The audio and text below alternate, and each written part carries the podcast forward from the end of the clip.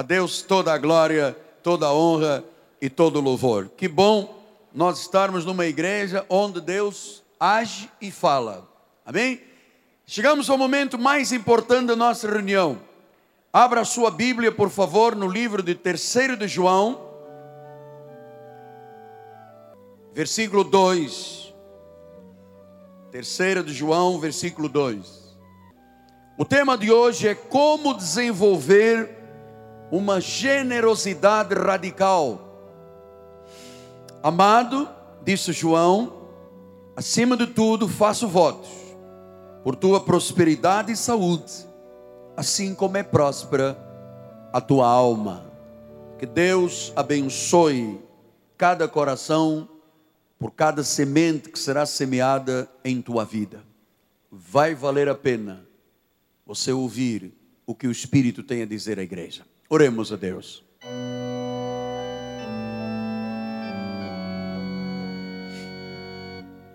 Ó Deus Todo-Poderoso, Senhor da palavra, Deus que usa o veículo da palavra para falar ao coração do seu povo.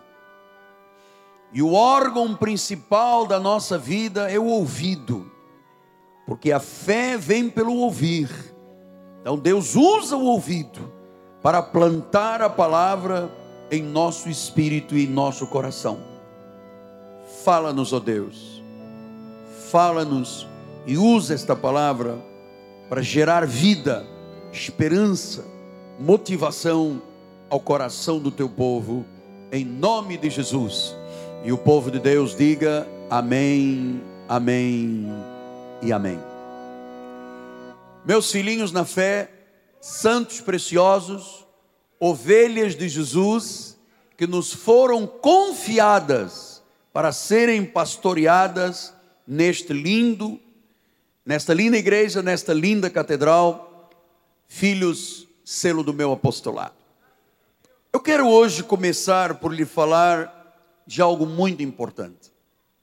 Os irmãos sabem que tenho dito isto aqui inúmeras vezes que desde 2008, final do ano de 2008, o mundo inteiro começou a viver dias de grande aflição. Quando nós começamos a ver as estatísticas de desemprego, são aflitíveis no Brasil. O povo de Deus está aflito, a sociedade está aflita. Pensar que existem hoje milhões de pessoas desempregadas é um caos. Existe uma consequência, tenho dito isto aqui também, de uma recessão econômica muito grande. Ah, os Estados Unidos não estão bem, a Europa não está bem, o resto do mundo não está bem. Existe quase que um sentimento de fracasso e de inutilidade na vida de muita gente. Hoje você conversa com as pessoas e elas dizem: Eu me sinto fracassado, eu me sinto inútil. Há uma angústia tomando conta da sociedade. Eu disse a outra semana: 60% dos empresários brasileiros estão doentes. As pessoas que ganham salário mínimo se sentem desvalorizadas. Há uma sensação realmente de fracasso e de angústia. Você sabe, quem não tem trabalho assume um estigma de que ele é um inválido. Esta é a forma como a sociedade vê as pessoas. E quando a pessoa tem mais de 50 anos, pior. É um sentimento de desespero, de desvalorização. E é aí que muitas vezes a sociedade, como não tem uma fuga, como não tem um escape, começam as pessoas, chefes de família, a viverem em depressão, começam a se entregar ao álcool, muita gente já no meio da droga, pessoas chefes de família, pessoas que eram de posição social alta, é realmente um grave problema o que a sociedade mundial está vivendo. Os meus colegas psicanalistas veem os seus consultórios abarrotados de gente, cheios de psicopatologias. Nunca se ouviu falar tanto de depressão, de angústia de transtorno obsessivo compulsivo, de síndrome de pânico. Você imagina, nós tínhamos um policial aqui na igreja, um homem grande, sabe, um homem de aparência agressiva, e ele disse: Apóstolo, eu tenho medo de sair de casa porque eu tenho síndrome de pânico. Então, o Brasil e o mundo passam por problemas econômicos e milhões de pessoas passam por dias duros. É possível, surge a pergunta, reverter esta situação na vida das famílias? Sim.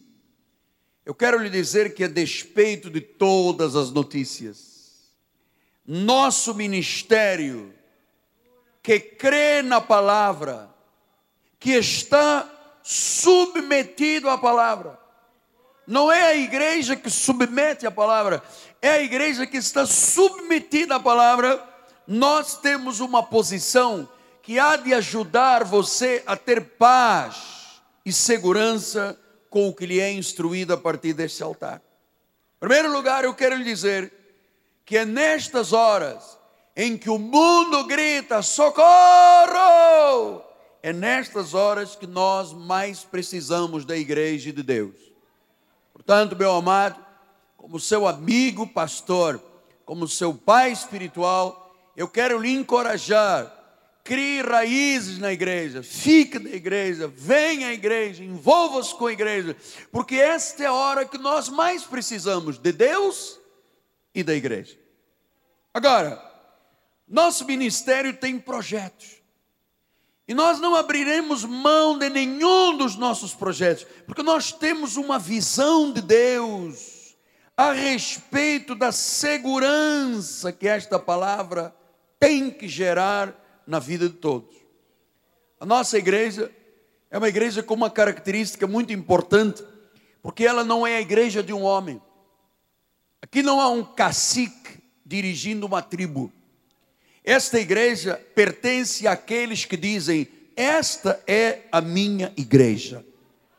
São aqueles que amam a graça de Deus, são aqueles que creem no apostolado, são aqueles que têm sido generosos para com Deus. Então, qual é o escape no meio de tudo isto? Nós precisamos de transformar a nossa igreja na igreja mais abençoada do Brasil a igreja onde o seu povo vai ser o povo mais rico, mais abençoado, mais saudável, mais abundante. Então nós vamos aprender hoje que existe um caminho para isto, que é de nos tornarmos como crentes radicais, que eu já tenho ensinado na igreja, criarmos também uma atitude de generosidade radical. Eu vou lhe explicar o que significa isto. Em Colossenses 2, 6 e 7, o apóstolo São Paulo diz assim: Ora, como recebeste Cristo Jesus, o Senhor, assim andai nele. E ele explica como é que se anda em Cristo. Ele diz: em primeiro lugar, diz o versículo 7, nele radicados, nele edificados, nele confirmados na fé, tal como fossem instruídos, disse Paulo, e crescendo cada dia em gratidão, em ações de graça. Então, qual é o segredo que nós estamos aprendendo aqui? Meus amados, nós temos que ser crentes radicados, crentes com raízes, crentes radicais. Eu coloquei aqui com o bispo, radical significa o quê? É um crente que tem raízes, está enraizado, tem raízes profundas em Deus.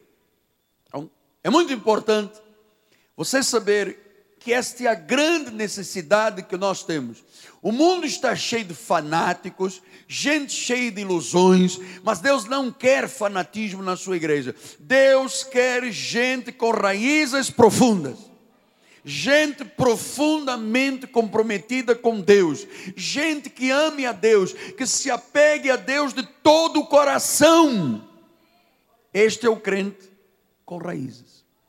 E por que, que é importante você estar enraizado, estar radicado?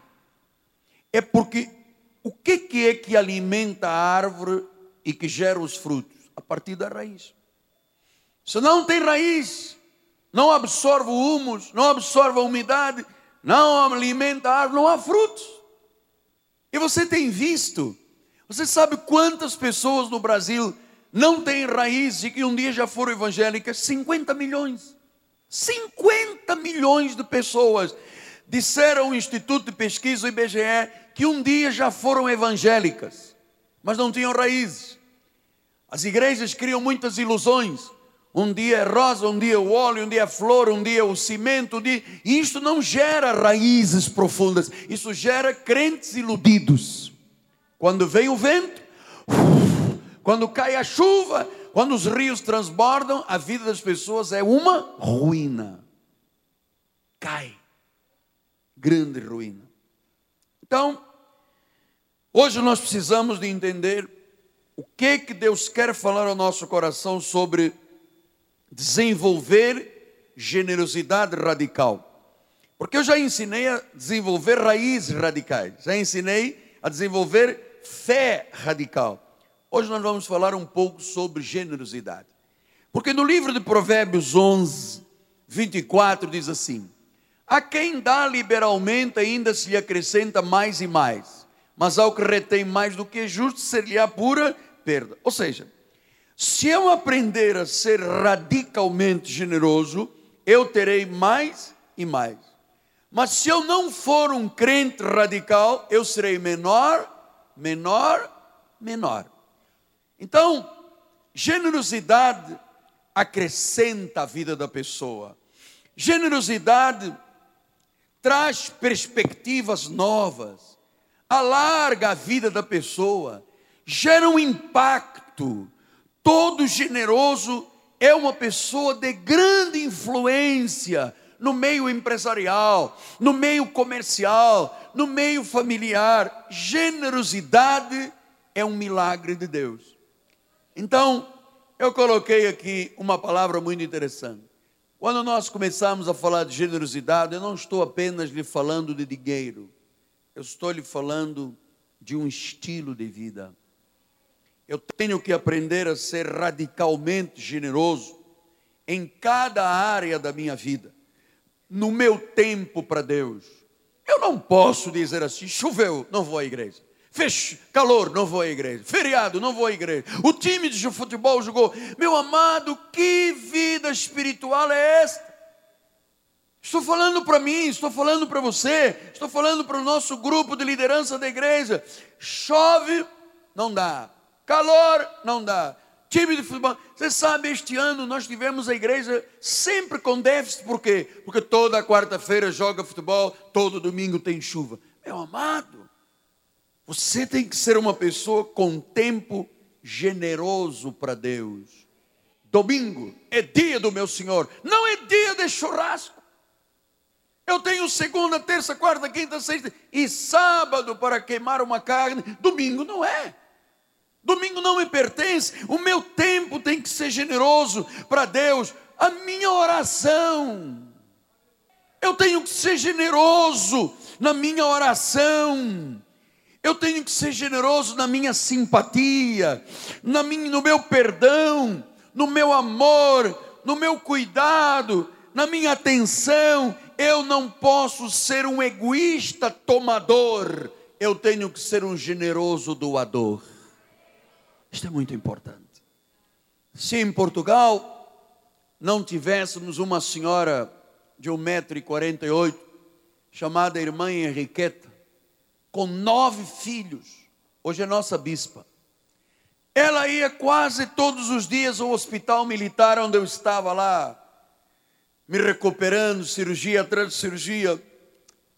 E o seu tempo para Deus, a sua generosidade, o seu carinho fez de mim um homem bom. Eu estava no outro dia, quando fui levar a palavra na academia evangélica, na tertúlia mensal, e chega-me um irmão da nossa igreja. Este senhor que está aqui de gravatinha vermelha está dormindo. Irmão, acorda, só para eu contar o teu testemunho. Eu, acordou. O senhor tem oitenta e poucos anos. E ele chegou lá na academia, cansadinho, suado. E ele falou: Apóstolo, o senhor sabe o que, que eu faço todos os dias? Eu falei: Não. Eu venho lá da Zona Norte, aqui para o centro da cidade, distribuir folhetos da nossa igreja. Eu disse, cara, esse é um homem que tem generosidade radical, com 80 e poucos anos, dando seu tempo para Jesus. Ninguém lhe diz nada, ninguém lhe paga nada. Ele vem aqui, pega o recado do apóstolo e anda lá no centro da cidade, sabe, com o seu cabelinho que levanta, que baixa, que levanta, sabe? E anda lá entregando folhetinho. Que coisa espetacular. Então, eu tenho que ser um, um doador da minha vida, não um tomador da vida. Eu vou definir três coisas muito importantes. Vamos definir, de acordo com a Bíblia, o que é um generoso radical, os resultados dessa generosidade. Isto é importante você saber, porque nós, seres humanos, somos muito egoístas. Nós gostamos de dizer: vem a mim, vem a mim, vem a mim. Mas não é assim que Deus age. Venha a nós o nosso reino, e não posso me doar. Então, quantas esposas esperam a generosidade de um carinho, de um marido, de um beijo, e não tem? Quantos maridos esperam uma pequena generosidade de uma esposa, um, um esparguete, e não tem? Eu conheço esposa que o marido chega depois de 12 horas de trabalho e diz: tem comida, ela diz, vai na geladeira e abre uma lata de atum. Com aquele negócio mole, como é que chama? Não, aquele parece uma massa, como é que é? Miojo, que nojo. Faz miojo, põe sardinha, que eu estou vendo a minha novela. marido chega, hoje eu não tenho um pratinho de comida. E ela diz: põe a mão na cabeça, vai começar o rebolation, o rebolation. O cara não quer reboleixo, o cara quer um pratinho de comida. Não, não tem generosidade, mas tem reboleixo. Nós temos que aprender a ser generosos, radicalmente. Tempo na igreja, tempo de família, tempo de oração. As questões que envolvem a vida, eu tenho que ser generoso radical. Então, o que é uma generosidade radical? É uma atitude, não é uma quantia, é uma atitude. Veja o que, que diz em 2 Coríntios 8, 12. Porque se a boa vontade será aceita conforme o que o homem tem e não segundo o que ele não tem. O que Deus quer na realidade é o teu coração. Porque Mateus 6, 21 diz: Onde está o teu tesouro, aí está o teu coração. Deus quer saber por que, que você dá, como você dá. Então nós temos que ser modelo de generosidade para aprendermos a ser radicalmente generosos. Você sabe, meus pais sempre foram muito generosos. Eu aprendi desde criança a ser generoso. Eu ensinei os meus filhos a serem generosos. Então Paulo dá o exemplo de generosidade. generosidade. Ele escreve às igrejas da Macedônia, você sabe, Tessalonicenses, Filipenses, são igrejas da Macedônia. Naquela época, Alexandre o Grande é, dominava as igrejas, dominava os países e, em consequência, dominava toda a área espiritual. E os crentes em Jerusalém estavam num grande sofrimento. E Paulo faz um apelo às igrejas da Macedônia, aos filipenses, aos tessalonicenses, para Jerusalém. E ele diz aqui em 2 Coríntios 8, 1 e 2: Também, irmãos, vos fazemos conhecer a graça de Deus concedida às igrejas da Macedônia. Versículo 2: Porque no meio de muita prova de tribulação, manifestaram abundância de alegria e a profunda pobreza deles superabundou em grande riqueza da sua generosidade. Então, o que que provocou? Eles eram pessoas pobres, mas se tornaram radicalmente generosos e a grande pobreza deles se transformou em quem? Muita riqueza. Eles tinham alegria de dar. Eles tinham alegria de contribuir. Eles tinham alegria em orar pelas pessoas. Eles tinham alegria em visitar um, uma pessoa no hospital, num presídio. Eles eram pessoas que desenvolveram radicalmente a sua riqueza da sua generosidade. A igreja não pode ser uma igreja de bingos e barraquinhas. A igreja tem que ser permeada de gente generosa, generosa, rica de generosidade. Por isso é que Jesus disse em Atos 20, 35: Tenho-vos mostrado em tudo que trabalhando em mistério socorrer necessitados e recordar as palavras do próprio Senhor Jesus. Mais bem-aventurado é dar do que receber. Mas isto pode ser verdade, apóstolo. Porque a pessoa imatura diz: é melhor receber do que dar. O maduro diz: é melhor dar do que receber. Você sabe o que, que eu descobri? Que as pessoas mais felizes desta terra são os generosos doadores. Os mais infelizes são os egoístas. Então, segundo de Coríntios 8:3 mostra que o generoso dá testemunho. Olha lá o que, que diz a palavra. Porque eles, testemunho eu, na medida das suas posses, e mesmo acima delas se mostraram voluntários. Você veja, Paulo estava dando testemunho que gente de, de generosidade, às vezes acima das suas posses, eles eram voluntários. Então, muitas pessoas no nosso meio já compreenderam que nós temos que ser um povo generoso. Fizemos uma campanha para socorrer as pessoas do Bumba, as pessoas, coitadas, sofrendo tanto com os deslizes de moro. Pronto, a igreja imediatamente foi, fez uma campanha, mandamos as comes, ajudamos, fizemos a nossa parte. Nós somos ricos de generosidade. Então, acima das posses, eu aprendi com Deus a dar a dar a minha vida. Eu nunca vim para a igreja torcendo o nariz. Nunca. Você sabe, às vezes eu não tenho nem forças para cumprimentar tanta gente, mas vem uma pessoa, me dá um abraço, dá um abraço, dois abraços, tira foto, fala, beijo. E eu digo, Deus, eu sou uma pessoa assim. Eu gosto de me dar. Eu não gosto de cheirar a perfume. Eu gosto de cheirar a ovelha.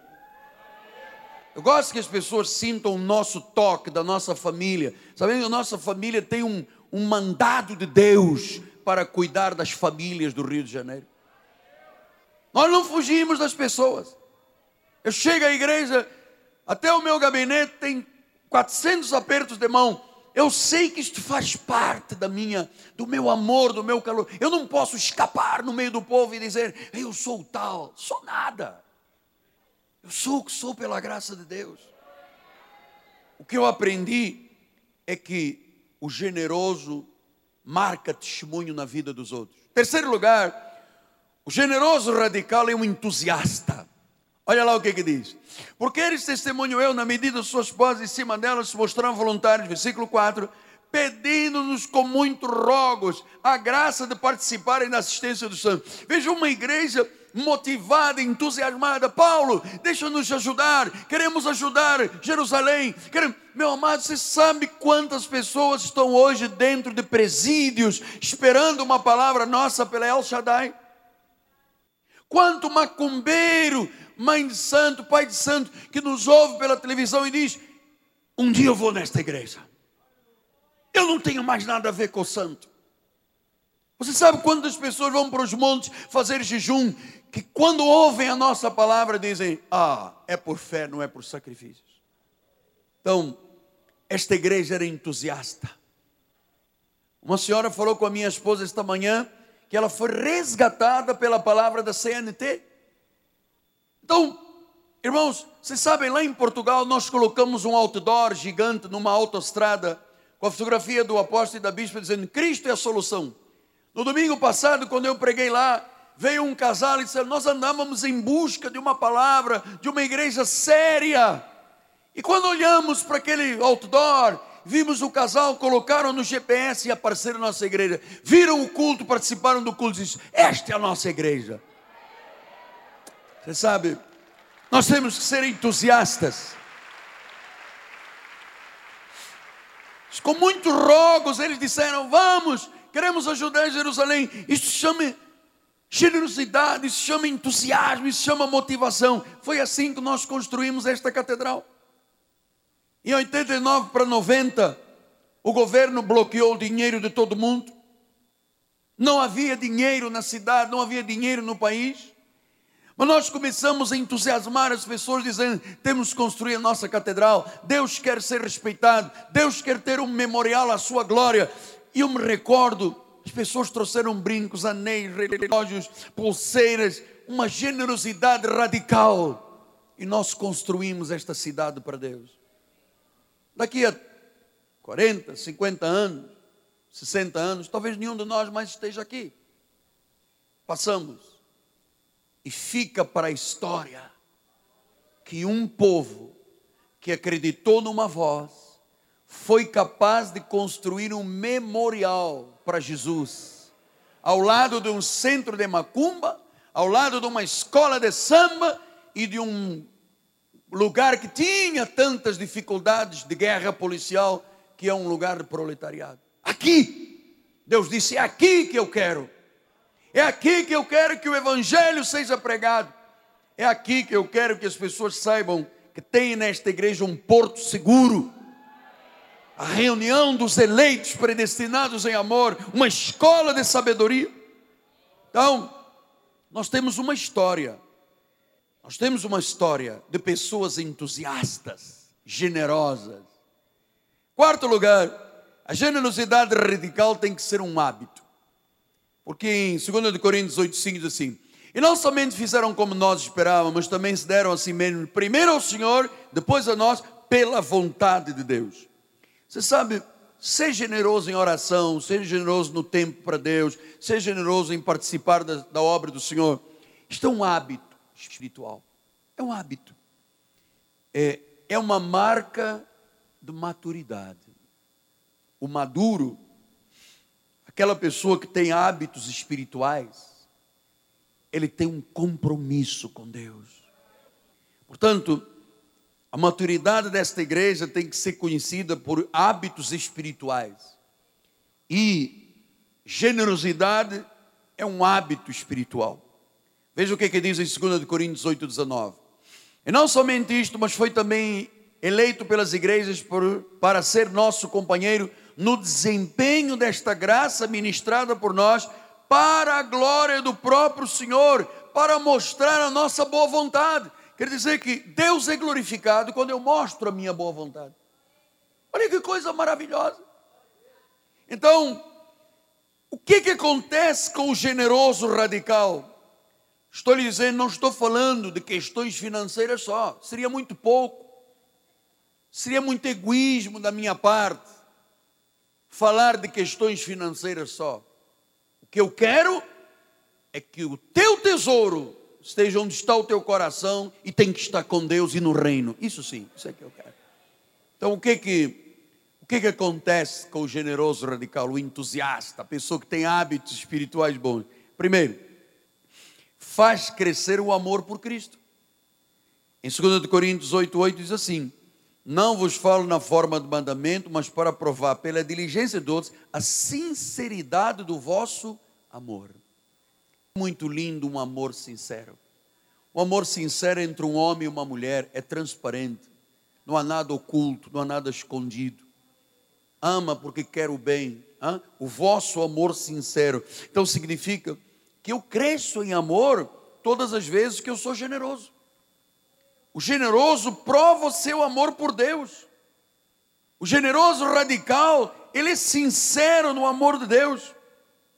Porque onde você investe o teu coração com amor, é aí que está o teu tesouro. Se você é radical e se a sua generosidade é em todas as áreas, você cresce em amor por Deus. Eu vou lhe dizer uma coisa. Eu estou nesse caminho há 36 anos, para 37. Eu me descubro cada dia mais apaixonado por Deus. Eu às vezes digo assim, quem sabe já posso começar a pensar em aposentadoria. Dia 17 de agosto, eu vou me aposentar no INSS. Vou ganhar 400 e Pô, vamos jantar, compadre. Ah, o primeiro que eu receber vem descontado, vem descontado. Então, vou me aposentar. Ninguém nessas 36 anos servindo a pátria, contribuindo pesado, eu vou ganhar a minha aposentadoria. Mas eu, 515, 515. Vamos jantar com o compadre, vamos, sabe, vamos abrir uma lata de sardinha com miojo. E começa o reboleixo, o reboleixo. Mas para Deus não dá para aposentar. Eu vou levar o resto da vida pregando, visitando igrejas, escrevendo livros, porque não dá. O generoso não pode pensar, aposentei e morrer.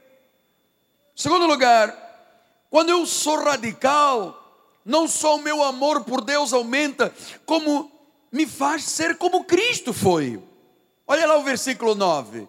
Pois conheceis a graça de nosso Senhor Jesus Cristo, que sendo rico se fez pobre por amor de vós, para que pela vossa pobreza vos tornasseis ricos. Quer dizer que quando eu sou generoso, eu sou como Jesus. Jesus deu a sua vida. Jesus derramou o seu sangue. Jesus se fez opróbrio, maldição, castigo, dor.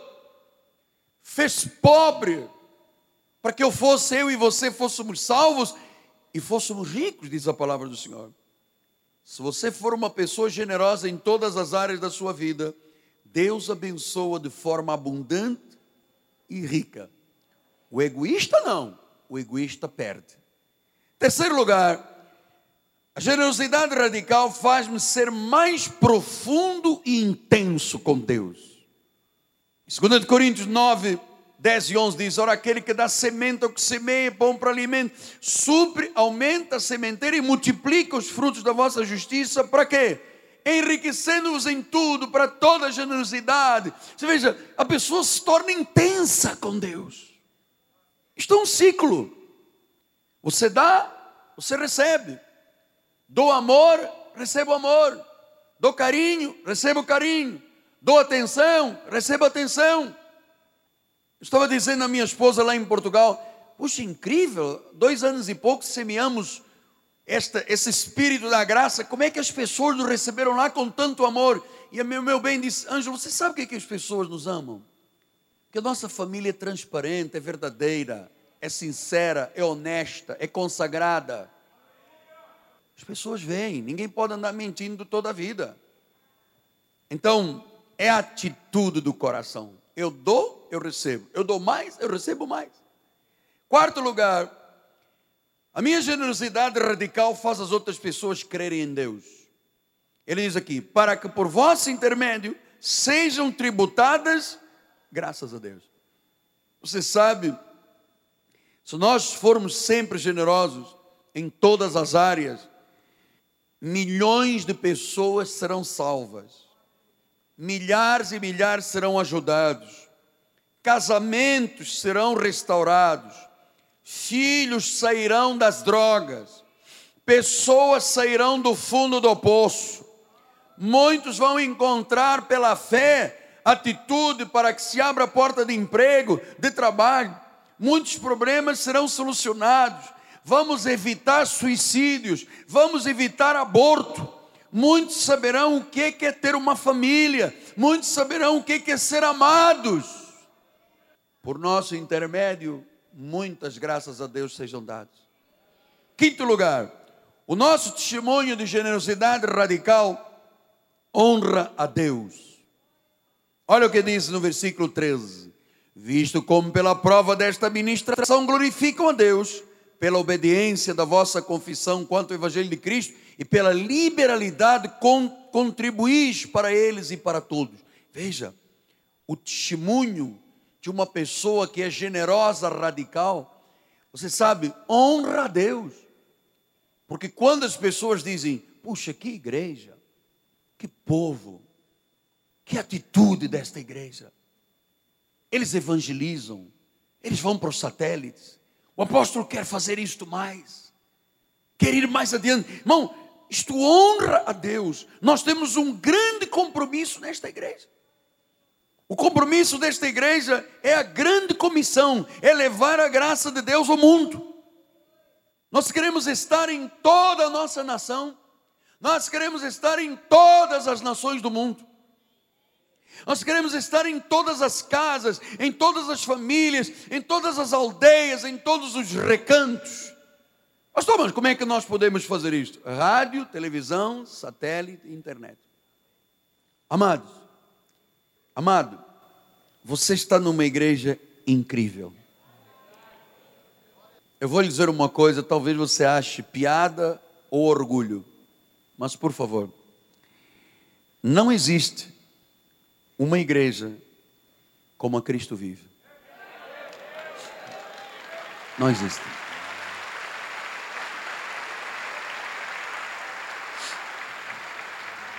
Nós respeitamos todas, sou amigo de todos, mas não existe. Uma igreja radical na sua fé. Uma igreja onde o coração do líder é limpo. Onde a família do líder é limpa. Onde não há diz que diz que não disse que disse que fez que aconteceu, que tem grupo separado, que jejua para acabar com os outros, que não sei o que, que tem mentira. Não existe somos uma igreja madura, comprometida, uma igreja que aceita esta manhã o desafio da generosidade. E eu quero te desafiar, homem de Deus, a seres um homem generoso em todas as áreas da vida, para que honre a Deus a tua vida, para que pessoas vejam o teu testemunho, para que a tua família seja realmente uma família bendita a riqueza da generosidade. Não podemos mais. Esta igreja sempre teve todos os cultos lotada. Eu não posso mais aceitar. O meu coração tem dores de parto. Quando eu chego aqui e vejo a igreja meia vazia ou meia cheia, sei lá o quê. Não aceito. Então eu vou te dizer uma coisa. Você vai ser generoso a partir deste mês trazendo uma alma por mês para Jesus. Alguém que você diz assim: Eu quero que esta pessoa viva eternamente. Eu quero ser um instrumento de Deus. Eu quero uma alma nas tuas mãos por mês. Eu quero que você pegue o seu carnê, que um real por dia, um café velho por dia, você diga: Deus, eu quero que, eu quero te honrar. Quero estar ao lado deste homem, desta família apostólica. Eu quero estar do lado deles. Eles têm compromisso, eles têm vida consagrada. Eu quero que você faça parte dos planos de Deus nesta terra. Eu quero que você seja um radical generoso. Seja um sinal de Deus nas trevas deste país. Seja um homem, uma mulher bem-sucedida por honrar a Deus tenhas saúde, emoções felizes, por teres o hábito de servir a Deus. Eu criei um hábito de servir a Deus. Eu amo a Deus. Olha, você sabe, eu amo a minha esposa, que daria o meu coração, meu rins, meus pulmões para ela, a minha vida. E ela desta forma. Mas nós temos um acordo. Primeiro amamos a Deus. Primeiro amamos a Deus. Então, o terceiro desafio eu coloquei lá no telão. Seja um amigo de Deus. Seja um homem ou uma mulher segundo o coração de Deus. Diga sim para Deus e viva nesta década, mês a mês, como um testemunho vivo, dizendo: Deus, eu me dou, eu me entrego generosamente no meu tempo, nas minhas orações, na minha vida com a igreja, no meu cuidado com os irmãos, na minha participação, no meu compromisso, no meu dízimo, na minha oferta. Precisamos de ser como Jesus foi. Este é o caminho para a eternidade. Deus não quer meios crentes. Deus quer gente rica em generosidade. Brasil precisa de nós. Esta cidade precisa de nós. O mundo precisa de nós. A humanidade precisa de nós. A América Latina precisa de nós, os Estados Unidos precisam de nós, a Europa precisa. Não é nós a nossa carne, é a nossa confissão da fé. É a forma como nós nos atiramos nesta palavra e acreditamos por fé. Não precisa óleo, sal, sacrifício, paga o preço. A forma como nós estamos submetidos a esta palavra. Ou esta palavra opera, ou eu não acredito em nada nem em ninguém. Nem em mim. Por isso é que Deus disse: Eu velo eu velo para que a minha palavra se cumpra. Ela não retornará vazia. Então eu termino lhe dizendo: seja generoso, radical. A sua vida, a sua vida honrará a Deus.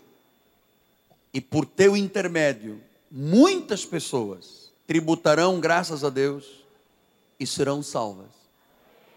Eu quero te ver entrar aqui na nossa igreja com uma alma.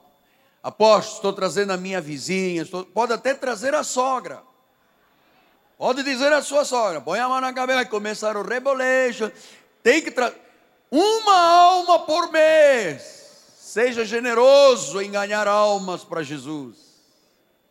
O mínimo uma alma. Seja generoso no seu amor, no seu carinho, nas suas orações.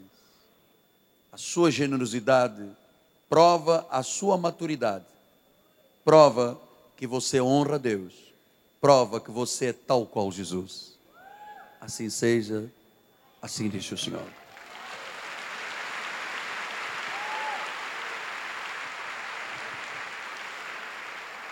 Curve a sua cabeça.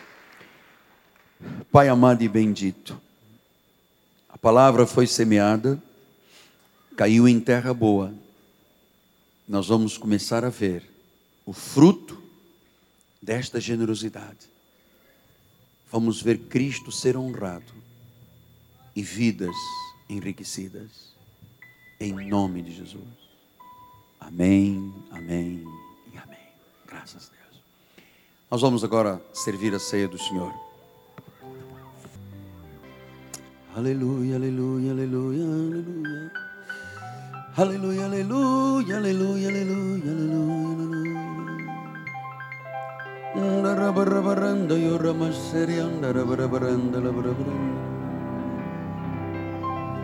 Louvado e engrandecido seja o nome do Senhor. Louvado e engrandecido seja o nome do Senhor.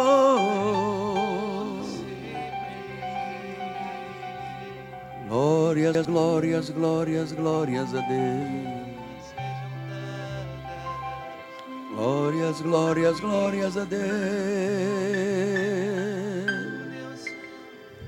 Glórias, glórias, glórias a Deus. Aleluia, aleluia. O ramama seria mara o ramantera barabaranda barabaranda barabaranda. Glórias, glórias, glórias a Deus.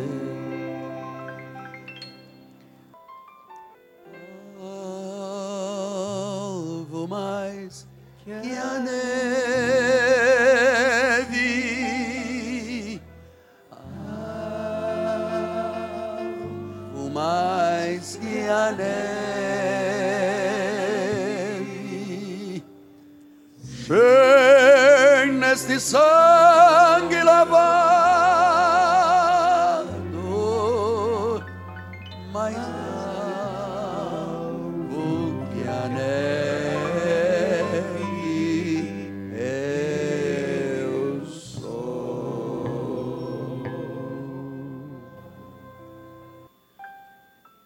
irmãos, nós temos que, enquanto acabam de distribuir os elementos, ore pelos projetos da nossa igreja.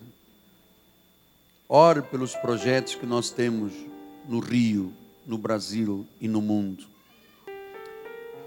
Porque nós temos pensado que seria muito egoísmo nós ficarmos tão felizes aqui dentro e o mundo lá fora morrendo. Você sabe uma coisa? A despeito de tantas milhares e milhares e milhares de igrejas que existem no mundo, existem poucas igrejas que se chamem verdadeiramente igrejas.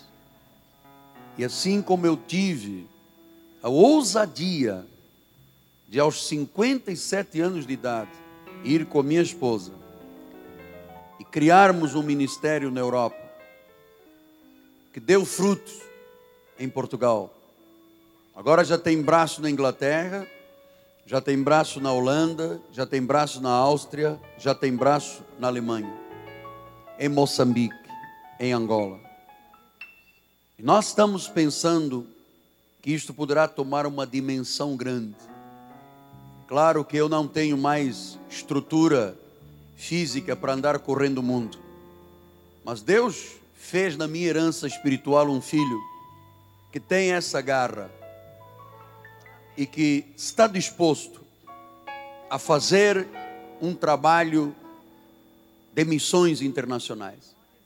Então, eu sei que Deus vai usar o bispo, meu filho, para desbravar um país que aparentemente é um país evangélico, como os Estados Unidos.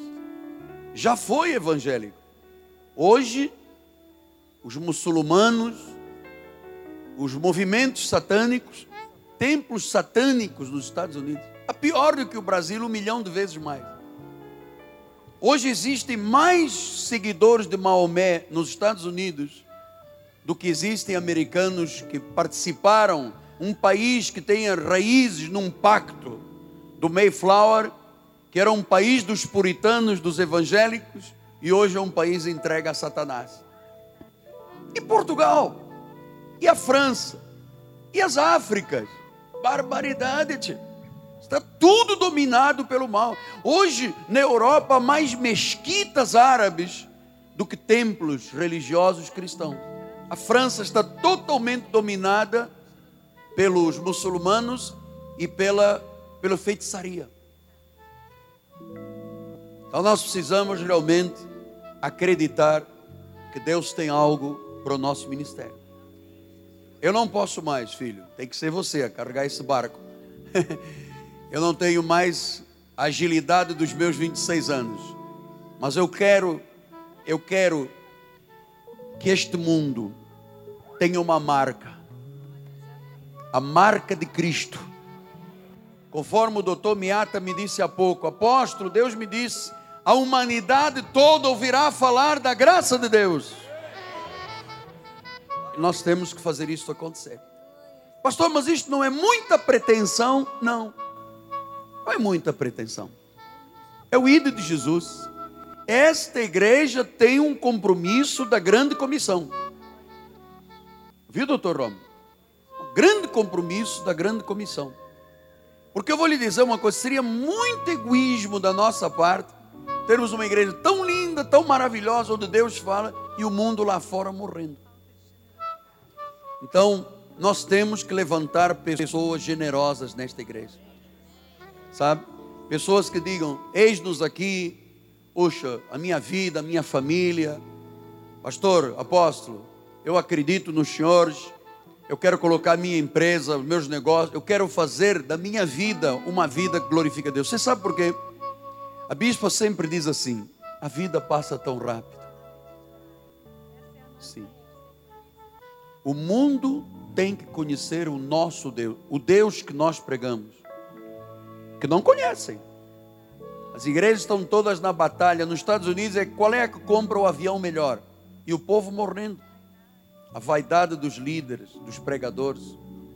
Ah, comprei avião. Entende, meu senhor? Quantas vaidade? Isto tudo vai ficar. A luta é qual é a igreja que tem mais dizimistas, qual é a igreja que tem mais do dinheiro no banco. Meu amado, a nossa luta nesta igreja é por gente ovelhas que estão aí morrendo dentro de hospitais, de presídios, de asilos, famílias sem era, nem beira, nem pé de alferes, não sabem para onde vão. Um dia no missionário, um dia no óleo, meu amado, o que transforma é a Bíblia Sagrada. Quantos altares você vê abrir Bíblia? Não tem. Você não ficou triste ver gente como nós que tem sangue de Brasil morrer porque tinha barraco em lixão, sem dignidade. Olha, toda pessoa que ouve o Evangelho, o Evangelho ressocializa, a pessoa ganha energia, ela batalha, ela constrói a sua casinha, ela pede um empréstimo ao banco, ela luta, ela quer ver os seus filhos comerem melhor do que eles comeram, viver melhor do que eles viveram. Mas como eles ouvirão se não houver quem pregue?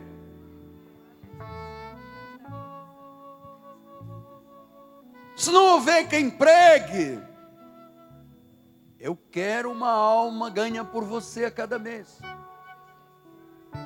E não é o Miguel Ângelo que quer, é Jesus que quer. Jesus está com pressa. Ele disse hoje: é chegada a hora.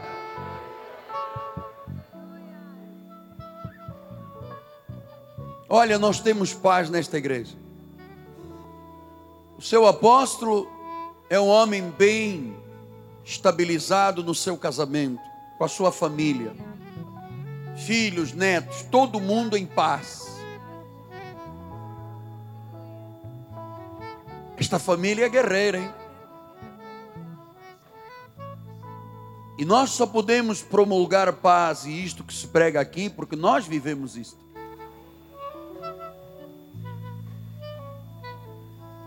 Agora você chega no aeroporto, como é que é esse aeroporto aí que nem ar-condicionado tem? Galeão, Tom Jobim, e vê logo macumbaria por todo lado. Macumbaria, feitiçaria. Então eu queria, antes de celebrar a ceia, dizer-lhe: obrigado, amado, por você amar a Jesus por você ter raízes nesta igreja, por você ter compromisso com Deus, por você amar mais a Deus do que a você mesmo, e dizer: tudo passa. Eu ontem era apaixonado pelo meu pai, já passou. Meus avós já passaram. Meus tios queridos já passaram. Quantos irmãos nós tivemos aqui sentados que já estão no Senhor? E o mundo? Ah, o mundo. O mundo precisa de nós. Chás do maligno precisa. Bispos de grau 2 desta igreja, senhoras bispas desta igreja, pastoras, pastores desta igreja, coral desta igreja, bispos 1, 2, pastores, monsenhores desta igreja, povo desta igreja. Vamos trabalhar para Jesus. Vamos voltar a encher esta igreja. Vamos encher o Maracanãzinho. Vamos para as ruas. Vamos para o resgate de almas. Não vamos ficar parados, ver o circo pegar fogo e ver o nosso Brasil espiritualmente afundando.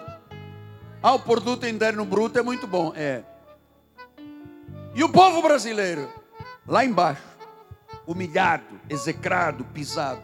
E o rico, cada vez mais rico. E o pobre, cada vez mais pobre. Sim, mas nós estamos dando uma bolsa de comida. Mas não é isso que o povo quer. O povo quer ter a oportunidade que só Deus dá. Feliz é a nação cujo Deus é o Senhor. Então, olha só, amados, mãos à obra nesta igreja. Meu filho, mãos à obra. Você quer, Deus vai te honrar. Bispo, mãos à obra com resgate. Todo mundo, mãos à obra. Não quero ninguém aqui letárgico, parado. É a hora de Deus para este país.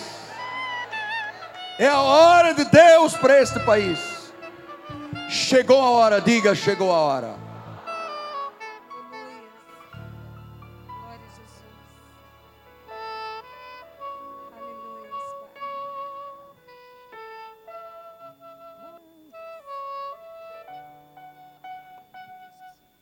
Quanto mistério.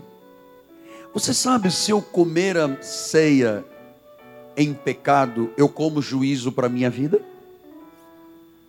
Mas se eu comer em paz, eu como remédio para a minha vida. Saúde. Você sabe por quê? Porque pelas chagas de Cristo já fomos sarados. Então eu abençoo o pão que temos em mãos. E Jesus disse, tomando o pão em mãos, ele disse: Este é o meu corpo. Ele partiu e deu aos seus discípulos. Naquela noite, o Senhor disse: Todas as vezes que você comer deste pão, você come saúde. Comamos todos, até que Ele volte.